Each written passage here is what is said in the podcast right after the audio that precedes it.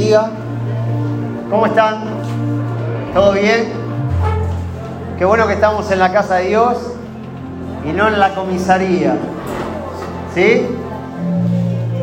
No me voy a cansar de decir eso. Hoy vamos a hablar acerca de la frustración, aunque la camiseta de boca no se mancha. Porque yo sé que están todos esperándome ahí a la puerta para... Ustedes vieron toda la movilización, se demostró quién es el club más grande de la Argentina, quien moviliza más gente, así que todo lo demás es un juego. Todo lo demás es un juego. Pero las evidencias quedaron ahí, ¿sí? Tranquilo, después van a tener respuesta. Ahí todo espíritu de murmuración enmudece ahora. El pobre el de la Play, el de la moto, Dios mío. Pero bueno, la verdad que eso venía trabajando un poco lo que quería compartir hoy. Hola Aldana. Y, y bueno, todo lo que pasó esta semana un poco me llevó a, bueno, a tomar algunas notas, a, a prestar atención a ciertas cosas que hacen a nuestra realidad. Hay una canción que es muy popular en este tiempo, se llama Universo Paralelo. Es una canción que escribió Nahuel Penisi, que después, bueno, la conga le puso cuarteto y nos movilizó a todos. Pero a veces tengo la, la impresión de que nosotros construimos un universo paralelo. Es como que vivimos en un mundo idealista, la cual cuando esa, ese, ide, ese, ese ideal no es alcanzado, produce frustración en nuestra vida. ¿No? Es como que uno siempre va en pos de eso que construye en su pensamiento, pero después en la realidad no lo logra alcanzar y uno dice, ¿qué pasa? ¿Por qué yo no puedo alcanzar ese objetivo? Hay una, cita que está en 2 de Corintios, capítulo 4, versículo 16, dice, por tanto, no desmayamos antes, aunque nuestro hombre exterior se va desgastando. El interior, no obstante, se renueva día a día, porque esta leve tribulación momentánea produce en nosotros un cada vez más excelente y peso eterno de gloria, no mirando nosotros las cosas que se ven, sino las que no se ven, pues las cosas que se ven son temporales, pero las que no se ven son eternas. ¿Qué, ¿Cómo puedo atar este texto a lo que vengo diciendo? Bueno, ahí donde uno tiene que buscar ciertas conexiones. Nosotros muchas veces trazamos nuestra sostenibilidad, nuestra esperanza en las cosas que podemos tocar, que podemos percibir con nuestros sentidos naturales. Y es ahí donde nosotros construimos ese ideal. De repente aquel que pone un objetivo de decir, bueno, este año voy por ese auto, este año voy por ese negocio, por ese título y un sinfín de cosas, de repente no se dan porque estamos en un contexto en el cual nada nos favorece y ahí viene la frustración. Pero el apóstol Pablo nos invita con esta cita a reflexionar, a que nuestra esperanza no esté puesta en las cosas que vemos, que son temporales, sino en las eternas. De hecho, la mayoría de nuestras frustraciones tienen que ver con emociones. Miren lo que dice la definición de frustración. Dice, la frustración es la respuesta emocional común que, experimenta, que se experimenta cuando tenemos un deseo, una necesidad o un impulso y no logramos satisfacerlo. ¿Alguien acá ha alcanzado todos sus objetivos? No, entonces decir que de alguna manera todos somos frustrados. A algunos se le nota más. Yo soy hincha de boca y no estoy frustrado. Quiero ver la parte buena. Y lo traigo esto no para hablar de boca, simplemente lo que estoy diciendo, mi vida no me define un equipo de fútbol. Hablábamos en base a esto ayer, mi esposa, imagínese hincha de River y fanática. Ayer, ayer ni roncó la desgraciada, estaba feliz. Una sonrisa armió toda la noche. Yo al Señor le dije, Señor, que mira, que gane, que pierda boca siempre si no va a roncar. Entonces hablábamos hacer, comparto, dice aquí. Y hablamos acerca de esto, ¿por qué el argentino es tan pasional en cuestiones del fútbol? ¿Por qué para hace un año atrás nosotros estábamos celebrando tanto el hecho de que Argentina ganaba un mundial. Porque el común denominador que nos apremia es la frustración. Los argentinos venimos de golpe en golpe. Entonces, sacamos toda nuestra frustración en quizás salimos campeón del mundo. ¿En qué? En meter una pelota dentro de... ¿No será que estamos escondiendo un montón de cosas que quizás es buenas descubrirlas? Que mi vida no va a cambiar, que ayer haya ganado Boca o haya perdido, que mañana salga campeón River. Mi vida no va a cambiar eso. Mudece ahora en el nombre de Jesús. Como la palabra empieza a desenmascarar, ¿eh? Todo espíritu de opresión. Miguelito, estás en la carne porque no te sujetas. Estoy mucho en la carne. Hay que ministrarnos, Miguelito, después porque ayer estábamos viendo el primer tiempo juntos, nos sacamos una foto, después que no me voy porque no sé quién es. La acá él o yo. Terrible era, me fui a bañar. Me fui a bañar y dije, Señor, ¿qué está pasando? Ahora, Pablo dice esto, ¿no? Dice, no mirando las cosas que se ven, sino las que no se ven, pues las cosas que se ven son temporales. Ahora, llevando esto al, origen de nuestro cristianismo, la semana pasada hablábamos acerca de la insatisfacción, ¿no? Es un deseo constante que nos lleva como cual burro corriendo detrás de una zanahoria. Y acá hay varios burros, ¿eh? El primero yo. Corriendo detrás de eso que me dé la sensación de, ah, ya está, lo logré. Pero como cual niño recibe un juguete nuevo, juguete a los cinco minutos, ¿se acuerdan la historia de la bicicleta? Mi papá me había comprado la Leñano, llegamos de Floresta a Ciudad Vista, llegué, agarré el martillo, la empecé a martillar porque ya no estaba conforme con el color, tenía el, deseo de ser chapista, como los hermanos Quiroga que vivían al lado de la casa de mi abuela, y la martillé todo diciendo, bueno, ahora le voy a pintar de nuevo. Y así pasa, conseguiste este, ese bien tan preciado, tan anhelado, y a los cinco minutos... Ahora la insatisfacción tiene una base de frustración. Pero Pablo dice que él no veía las cosas temporales como las que le daban sostenimiento en su esperanza.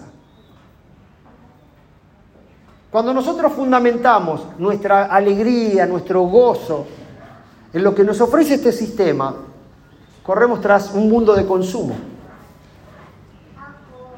Ahora, bien vale recordar lo que leíamos la semana pasada. Lo que leíamos la semana pasada. Espere, hice la tarea. Dice, Colosenses capítulo 2, dice, porque quiero que sepáis cuán gran lucha sostengo por vosotros y por los que están en la Odisea, una ciudad que se hizo famosa, porque eran los... Bueno, después les cuento. Y por todos los que nunca han visto mi rostro, Pablo estaba preso, miren lo que dice, siendo, estando él preso, para que sean consolados sus corazones, unidos en amor, hasta alcanzar todas las riquezas del pleno entendimiento. Escuchen, todas las riquezas del pleno entendimiento a fin de conocer el misterio de Dios el Padre y de Cristo, en quien están escondidas todos los tesoros de la sabiduría y del conocimiento. Y esto lo digo para que nadie os engañe con palabras persuasivas. Mirá que nadie os engañe por medio de filosofías y huecas sutilezas. Presten atención. Según las tradiciones de los hombres, conforme a los rudimentos del mundo y no según Cristo. Es decir, Pablo estando preso estaba trayendo ánimo a una iglesia en la cual estaba poniendo su esperanza y su fundamento en las cosas que solo Cristo nos puede dar para sentirnos plenos. Es como que vos vas a ver al preso y el preso te termina dando ánimo. Es raro, ¿no? Diría Barassi. Es raro. Y sigue.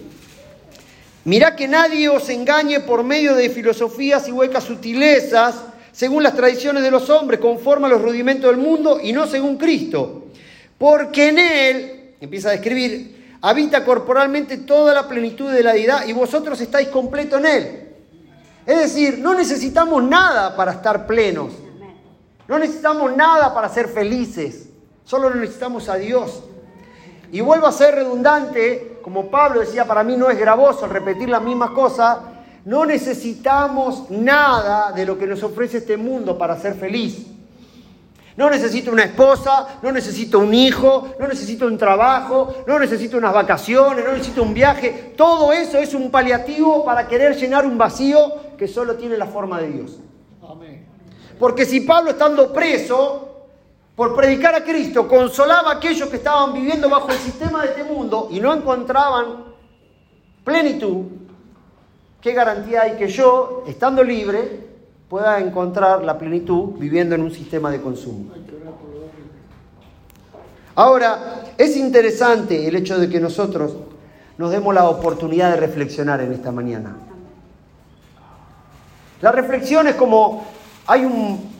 El otro día leía una historia de un hombre que vivía en los Alpes suizos y que el único medio de, transporte en los tiempos de, de altas cumbres y de fuertes nevadas son esos esas motos que andan arriba de la nieve, en la cual durante el tiempo invernal no hay problema porque la nieve está sólida, el hielo está firme. Pero cuando empiezan a venir los tiempos primaverales y el, hielo se empieza a deshielar, ¿sería? Derretir. Derretir. Gracias, tan atento. El peligro es que muchas veces el hombre, andando con esa moto atracción, empieza a circular por lugares donde de repente hay hielos flojos o sean lagos congelados. ¿Cómo esa persona logra superar eh, la incertidumbre de, cruzar un lugar en el cual él no tiene conocimiento de si es un lago congelado? Apretando el acelerador a máximo para llegar a destino. Es decir, no se puede dar la oportunidad de andar a tentativa diciendo este es tierra firme, no. Es decir, la velocidad, la adrenalina lo lleva, aunque pase por hielo a punto de romperse, el río se va escuchando siempre atrás. Eso es lo que nos da pie, que muchas veces nuestra adrenalínica vida, nuestro adrenalínico estilo de vida nos lleva a no detenernos por miedo a caernos. El tema es, ¿en qué fundamento nosotros estamos parados en esta mañana? ¿Sobre qué certeza estamos construyendo el camino que estamos transitando? Porque quizás andamos como locos arriba de esa moto, no queriéndonos detener un poquito para saber si hay fundamento en donde nosotros estamos parados. Entonces seguimos sin pensar, consumiendo y, esto y buscando un montón de cosas para no sentirnos frustrados. Y lo único que hacemos es mutamos. Bueno, no, frustré en este matrimonio, ahora busco una nueva esposa. Frustré en este negocio, ahora emprendo en otro negocio. Cuando Pablo estando preso, dice, la única plenitud es que nosotros seamos lo suficientemente, como dice acá, esperen,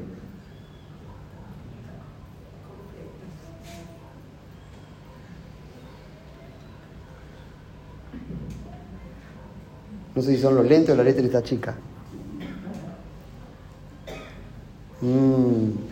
Dice, para que sean consolados sus corazones unidos en amor hasta alcanzar todas las riquezas del pleno entendimiento. Es decir, que la riqueza que Pablo habla se trata, de, se trata acerca de nosotros entender.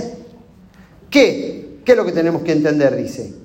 A fin de conocer el misterio de Dios Padre y de Cristo, en quien están escondidos todos los tesoros de la sabiduría y del conocimiento. A mí me gusta escuchar de vez en cuando a este Pepe Mujica, ¿se acuerdan?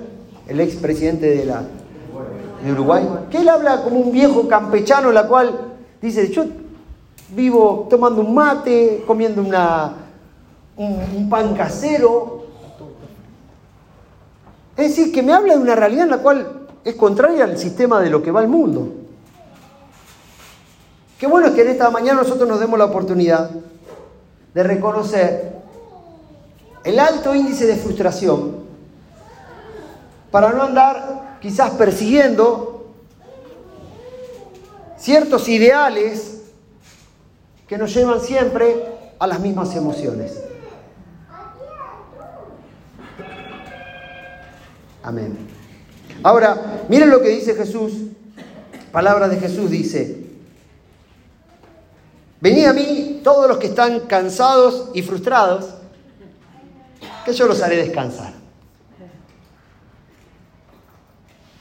Hace unos años atrás, yo en una oportunidad había compartido algo, no me acuerdo qué situación, pero me acuerdo que había traído una ilustración acerca de esa búsqueda que nosotros a veces proyectamos en Dios. Porque a veces hay gente que ha probado por todo y viene a Jesús como cual em,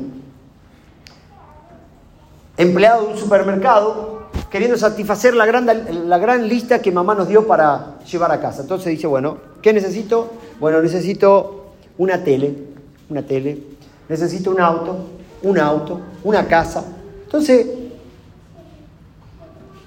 buscamos en Dios la frustración de todo lo que nuestra antigua vida no nos entregó.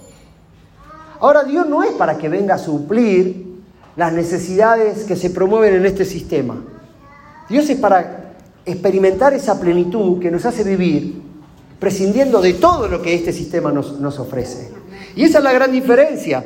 Entonces, en ese deseo muchas veces de querer encontrar esa respuesta tan ansiada, venimos a decir, no, yo probé con Dios y Dios no me respondió. Porque no entendiste lo que Dios te vino a ofrecer. En aquel tiempo Jesús dice, venía a mí todos los que están cargados y trabajados. ¿Por qué? Porque había un pueblo oprimido en base a un montón de demandas para querer encontrar la satisfacción que no iba por ese lado. El cumplimiento de toda la ley, que era lo que había promovido Dios en el antiguo pacto, era el derecho que le daba a la persona de sentirse perteneciente al pueblo de Dios. El cumplimiento de cada uno de esos edictos a la persona le decían, bueno, ahora sí perteneces porque no robás, no matás, no decís falso testimonio, no deshonras a tu mujer, pagás a, Dios todos, tus, todos tus, tus demandas y un sinfín de cosas. Pero Jesús descubre que el cumplimiento de todas esas cosas producía un montón de cansancio y frustración en la gente, porque la gente no daba nunca con eso.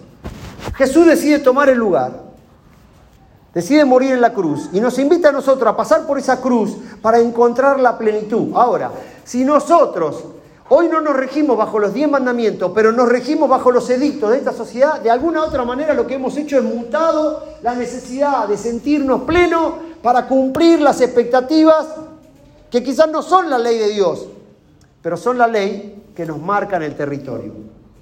¿Se entendió? Bueno, vamos a levantar la ofrenda y nos vamos. Ahora, qué interesante. Venía a mí todos los que están cansados y trabajados. ¿Quién está trabajado en esta mañana? Levanta la mano, cara dura. Sí. Estamos cansados de no cumplir con las expectativas, de no dar con la medida. Estoy cansado de sentir que yo tengo que tener algo para que alguien me quiera, de aparentar lo que no soy. Un sinfín de cosas de esconder ese lado flaco o ese lado gordo, de parecerme al estereotipo que es aprobado y, no sé, y celebrado en esta sociedad. ¿Se acuerdan que les conté de mi equipo de gimnasia, de mis zapatillas topper, de mi pantalón charro? Eh, ¿Qué dije? ¿Y cómo era? ¿Y qué dije? Ahora, es verdad, siempre a buena hora hay que... Ahora los pibes que no se tatúan es como que no, todos se tienen que tatuar. Yo ahora me voy a tatuar. Amo a mi suegra, voy a poner acá. A mi suegra acá y a mi vieja acá, los pechos. Los pechos que mamaste, dice el salmista, ¿no dice eso? Está bien, campeón de América. Ahora, es interesante tienen un gozo hoy los de Río, están felices. Hoy Gustavito decía, vamos todos a lavar, decía, mirá. Vamos a lavar. Apareció Andrés, toda la semana estuvo desaparecido. Apareciste Andrés en el grupo. Estaban asustados, ¿eh? Sabían que era, era fatal, como que iban a terminar de desaparecer. Pero bueno, somos tan buenos que tenemos misericordia. Ahora, qué interesante en esta mañana lo que dice el salmista, y con esto voy a terminar. Me hizo sacar del pozo de la desesperación, del lodo cenagoso. A veces la frustración es un camino demasiado complicado para transitar. La frustración tiene ingredientes de depresión, de tristeza, de amargura. La frustración te hace como el payaso, ¿no? Salir al escenario, mostrar una cara de que está todo bien, pero por dentro sabes que hay un montón de, áreas no resueltas. Y el salmista dice eso, me hizo sacar del pozo de la desesperación, del lodo cenagoso. Puso mis pies sobre la roca y enderezó mis pasos. Puso luego en mi boca, escuchen esto, una canción nueva, una alabanza a Dios. Verán esto muchos y confiarán en el Señor.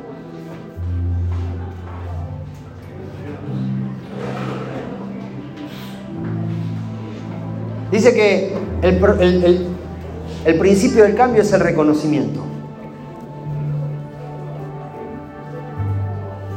Es reconocer que estoy en un pozo de desesperación. Que no lo quiero demostrar porque no me puedo valer de mi debilidad. Y eso mismo es lo que lo llevó a Pablo en un momento de mucha vulnerabilidad a decir, Señor, si es posible, quita este aguijón. Lo mismo que dijo Jesús. Señor, si es posible, pasa de mí esta copa, pero hágase tu voluntad. ¿Saben cuál fue la voluntad del Señor? Que siempre es agradable y perfecta. Que su poder se haga fuerte en nuestras frustraciones. Es decir, que Él aparezca en escena.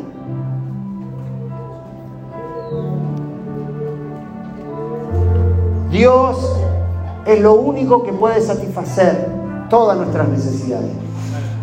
Dios es el único que le puede dar propósito a nuestra vida. Dios es el único que nos saca de la desesperación, el que sostiene nuestros pasos en los momentos de turbulencia. No tenemos que andar como cual alpinista ahí corriendo con la moto para que a ver si el terreno firme, no. Caminamos confiados. Sabemos que el afán y la ansiedad de este mundo no nos promueven a nosotros, que podemos descansar, que no somos ni lerdos ni perezosos, pero tampoco estamos ¿no? llenos de afanes de la vida. Termino con esta cita.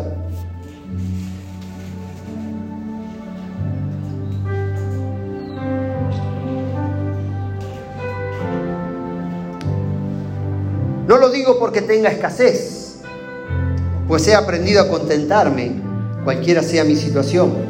Sé vivir humildemente y sé tener abundancia. En todo y por todo estoy enseñado. Así para estar saciado como para tener hambre así para tener abundancia como para padecer necesidad. Todo lo puedo en Cristo que me fortalece. Ahora, es este mismo Pablo que sigue trayendo ánimo en los momentos de su mayor vulnerabilidad.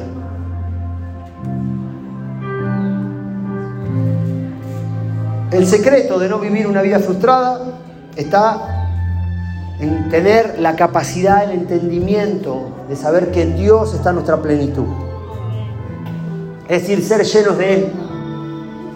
En segundo lugar, tener una convicción de saber que en Dios está la respuesta. En estos días hablaba con algunas personas en cuanto al tema de tomar esas decisiones que marcan el rumbo. Son pequeñas, son pequeñas. La primera y más importante es no solamente invitar a Dios en nuestra vida, sino darle el control de nuestra vida como cual inquilino toma derecho en las nuevas instalaciones. No es como que, bueno, estás ahí, pero el que mando soy yo. Venga a tu reino y hágase tu voluntad. Y por último, en la certeza de una relación diaria y constante con Él. Y cada vez que sentimos frustración, aprender a identificarla, si no es la ausencia de Él, sino en la ausencia de esa llenura que nos da Él, de esa plenitud. Y saber descubrir, identificar quizás esas crisis emocionales que nos llevan siempre corriendo tras esos objetivos que siempre nos llegan, nos llevan a un momento de vacío, de quebranto.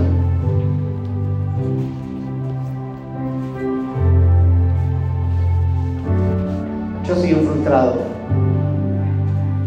La diferencia la hace el Señor en mí.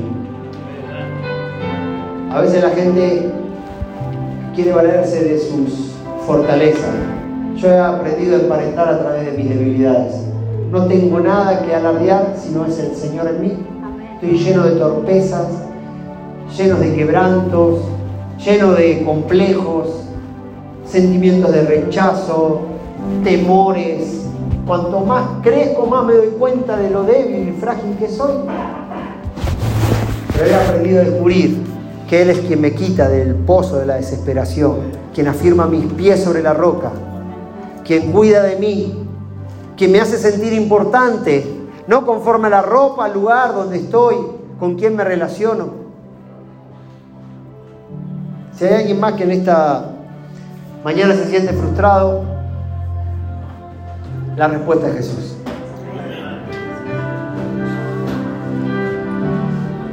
Es Jesús. Ya tenemos todo. Acá tenemos todo. Tenemos el mundo acá. Las máquinas manejan la sociedad. Llegó. Los robots manejan la sociedad. No vivamos en ese universo paralelo. La inteligencia artificial nos ha dominado. Vivimos en el mundo de la virtualidad. Pablo oraba para que nuestro entendimiento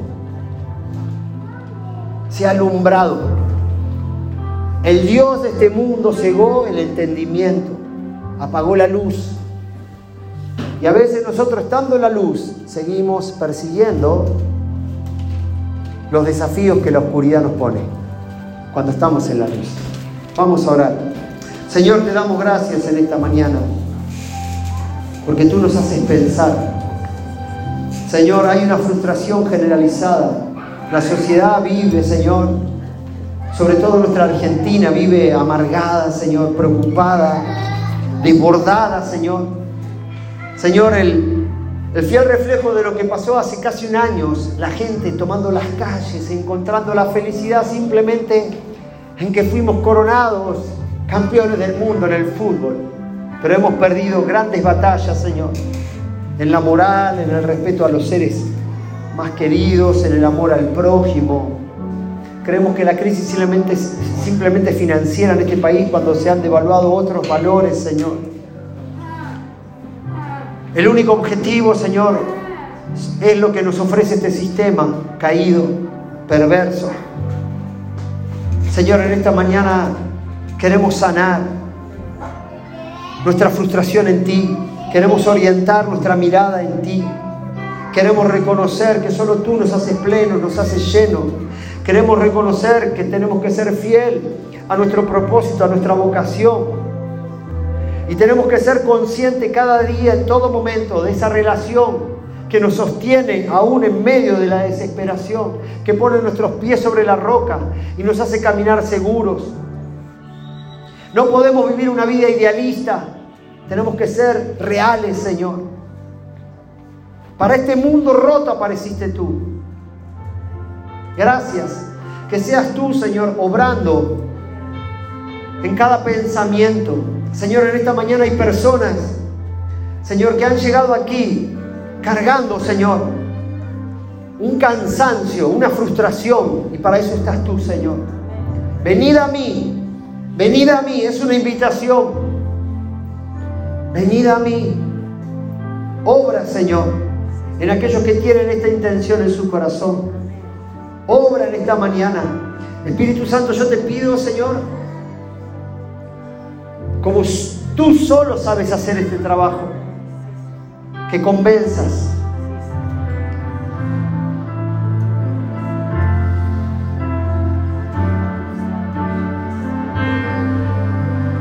Gracias, Señor.